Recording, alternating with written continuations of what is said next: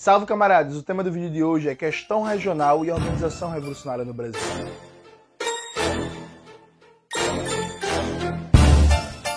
Antes de começar propriamente o tema do vídeo do canal, quero muito agradecer a você que ajuda a manter e melhorar nosso canal a partir do Apoia-se. Seu apoio é fundamental para a gente continuar o nosso trabalho. Se preferir, o Pix tá aparecendo aqui durante todo o vídeo. Note, eu gravei um vídeo para o canal o desafio de entender o Brasil. Nesse vídeo que várias pessoas comentaram que é o melhor vídeo da história do canal, se é mesmo eu não sei, são vocês que vão julgar. Eu faço um debate sobre os desafios de entender o Brasil como um país de dimensão continental com várias realidades regionais fragmentadas. Nesse vídeo eu faço um desafio. Eu pergunto, você que é do Rio Grande do Sul, consegue debater a realidade da Bahia? Você que é da Bahia, consegue debater a realidade do Pará, você que é do Pará consegue debater a realidade do Rio Grande do Norte, você que é do Rio Grande do Norte consegue debater a realidade de Goiás e por aí vai. E eu quero ampliar essa reflexão. Veja, o Brasil é um país com a desigualdade regional gigantesca.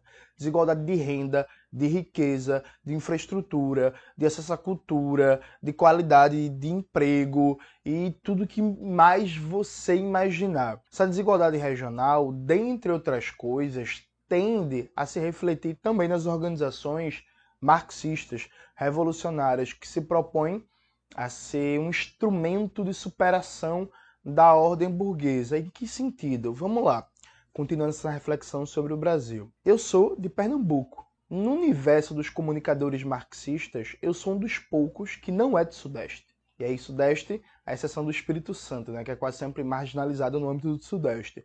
Mas veja, Tirando Humberto Matos, que é do Rio Grande do Sul, eu que sou de Pernambuco, e Sabrina Fernandes, que se não me falha a memória é de Goiás, a maioria dos comunicadores marxistas que vocês acompanham são do Sudeste. Eu não vou citar nomes porque alguém pode dizer que isso é um ataque, que as pessoas se milindram muito fácil, né? Mas pense, por exemplo, nos acadêmicos, nos intelectuais marxistas que vocês acompanham. A maioria ou são do Sudeste ou estão radicados no Sudeste, particularmente no eixo Rio-São Paulo. A composição de dirigentes, de figuras públicas, de intelectuais formuladores das organizações políticas está muito no Sudeste. E aí, veja, é falso dizer que isso se reflete a mera composição populacional do Brasil. E aí, veja, isso é falso, isso não é só concentração populacional. Por exemplo, a região Sudeste concentra mais ou menos 42% da população brasileira. A região Nordeste concentra quase 30% da população brasileira. A diferença é muito baixa. Percebe? E aí, na liderança das organizações políticas, na circulação de ideias no campo marxista e no campo de esquerda, na visibilidade de figuras públicas, essa proporção não é respeitada. Então, não é só é, São Paulo ter a maior população do Brasil, não é só Minas ser o segundo maior colégio eleitoral do Brasil, não é só Rio de Janeiro capital ser o segundo maior colégio eleitoral do Brasil. Não, é muito mais do que isso. É que o capital tende, na sua dinâmica, o capitalismo uma concentração regional capital ele trabalha numa lógica que ele se concentra em lugares de melhor infraestrutura, de melhor acesso a serviços, a comércio e por aí vai. Isso se reflete também nos meios de divulgação cultural, de produção e circulação de ideias. Então há uma tendência à hiperconcentração no Sudeste da produção de ideias sobre o Brasil. Há uma tendência, inclusive, do Sudeste brasileiro, particularmente o eixo São Paulo e Rio, sugarem os quadros políticos e intelectuais da periferia do sistema brasileiro, do Nordeste, do Norte, do Centro-Oeste por aí vai, para o Sudeste. Eu, por exemplo, como muitos de vocês devem saber, eu já pensei em morar em São Paulo. Eu fiz uma reflexão teórica, política, pessoal e desisti da ideia. Mas eu já pensei em morar em São Paulo, percebe? Isso faria muita diferença financeira na minha vida, mas eu decidi ficar em Pernambuco. As organizações revolucionárias elas não podem simplesmente refletir a tendência do capitalismo brasileiro de hiperconcentração da produção econômica e da produção de ideias no eixo do Sudeste, considerando que essa hiperconcentração cria processos claros de exclusão e de elitismo, que é, por exemplo, se você faz eventos nacionais de debate, de formação, de reunião, e todos eles são no Sudeste brasileiro, isso privilegia a presença de pessoas do Sudeste e a exclusão de pessoas de outras regiões do Brasil, particularmente Norte e Sul do país. Porque as pessoas do Sudeste tendencialmente têm um nível de renda maior que as outras regiões, as passagens de avião são muito mais baratas, a... o deslocamento é muito mais barato. Gente, uma passagem, por exemplo, de Pernambuco para Belém, do Pará, é mais barato ir para a Europa Ocidental. Sem falar as escalas, né? Os voos, assim, assustadores, absurdos. Então, quem mora no Sudeste, por exemplo, tem mais facilidade de locomoção, de acesso à infraestrutura, infraestrutura rodoviária, infraestrutura aeroviária, tem tendencialmente maior nível de renda. Então, por exemplo, se a organização política concentra suas atividades nacionais no Sudeste, ela exclui basicamente o grosso, uma parte substantiva das, da população das regiões periféricas. Se a organização política tem seu corpo dirigente nacional formado majoritariamente por pessoas do Sudeste brasileiro, ela vai ter uma incapacidade de tocar uma política nacional. Na prática, ela vai estender uma política do Rio e de São Paulo como se fosse nacional. Porque, veja, embora eu estude, eu não me sinto capacitado, eu não me sinto capacitado para formular uma linha política. Não é fazer bordão, não é fazer análise superficial, formular linha política, com tática, com palavra de ordem, com política de alianças, por exemplo, para o Acre. Eu não me sinto capacitado para fazer isso. Eu não me sinto capacitado, embora estude, embora acompanhe algumas notícias, para fazer uma análise de linha política para o Amazonas. E aí? A realidade do Brasil é muito diversa e é importante para um corpo organizativo que se propõe a fazer a Revolução Brasileira conseguir abarcar essa diversidade do Brasil, essa diversidade do nosso país, se refletir na composição de quadros dirigentes, se refletir na formulação intelectual, se refletir na própria dinâmica de funcionamento nacional da organização, porque ela seja realmente nacional. Há uma tendência da burguesia paulista, que hegemoniza o bloco da burguesia brasileira, de apresentar a realidade de São Paulo como a realidade nacional, de apresentar São Paulo como uma espécie de grande retrato do Brasil. Isso é falso. São Paulo não é um retrato do Brasil. Pode ter imigrante do Brasil inteiro em São Paulo e tem. Mas uma pessoa que sai do Ceará e vai morar em São Paulo, ela é um cearense em São Paulo, vivendo em São Paulo vivendo a realidade paulista.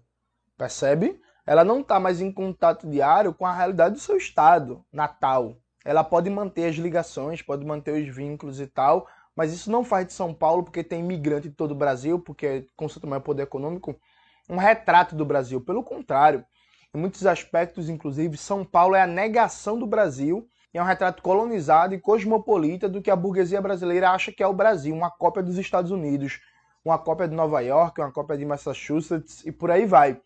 Então veja, dentro dessa reflexão do desafio de conhecer o Brasil, de formular uma teoria da Revolução Brasileira e de criar um movimento político que seja um movimento nacional, popular, revolucionário, de massas, que dê uma cara brasileira ao marxismo-leninismo, marxismo-leninismo à brasileira, isso precisa se refletir também nas instâncias de formulação teórica e de direção política das organizações.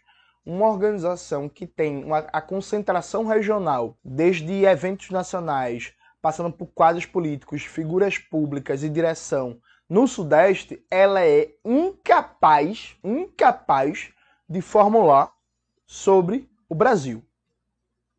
Ela pode até acertar aqui e ali, mas no grosso ela vai ser incapaz. E aí eu quero dar um exemplo muito positivo para vocês. O PCB, durante muitos anos, teve dificuldade de formular um bom debate sobre a questão racial no Brasil. Sabe quem foi a base do PCB que mais contribuiu, que mais avançou para formular um debate marxista sobre a questão racial do Brasil? Foi a base do PCB na Bahia. Nos anos 30 e 40, essa base do PCB fez com que o partido avançasse muito na formulação da questão racial.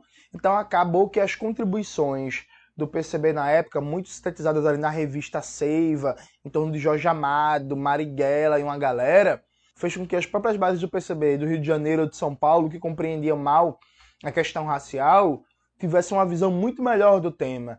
Assim como a base do PCB Pernambuco, nos anos 30, 40, 50 e 60, deu uma contribuição muito importante para entender a questão agrária no Brasil dado o número expressivo de dirigentes que a gente tinha de origem de inserção de massas camponesas. Então, sem a base do PCB Pernambuco, teria sido mais difícil para o PCB nacional formular sobre a questão agrária. Então, esse elemento da importância de uma nacionalização real para pensar uma política real, nem só se dá no âmbito das particularidades nacionais. Tem estados que, sem negar as suas particularidades, sintetizam alguns problemas nacionais. É muito difícil você entender, por exemplo, o debate em torno da floresta amazônica se você não tem bases organizadas no Amazonas. Sabe?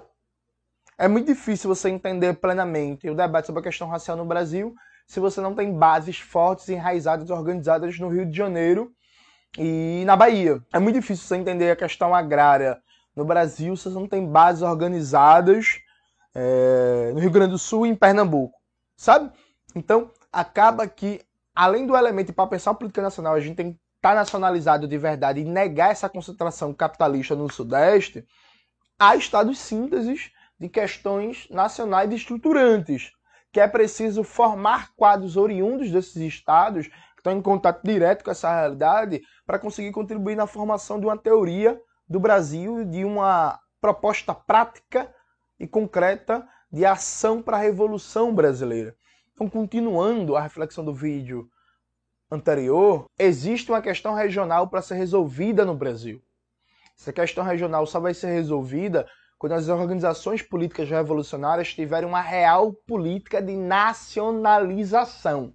Sem isso, há uma impossibilidade institucional e prática de pensar de maneira concreta e qualificada o Brasil e os desafios da luta de classes no plano nacional. É isso, galera. Espero que vocês tenham gostado do vídeo de hoje do canal. Não se esqueça de se inscrever no canal, ativar o sininho, curtir esse vídeo, compartilhar e tudo isso que vocês já sabem. Um beijo e até a próxima.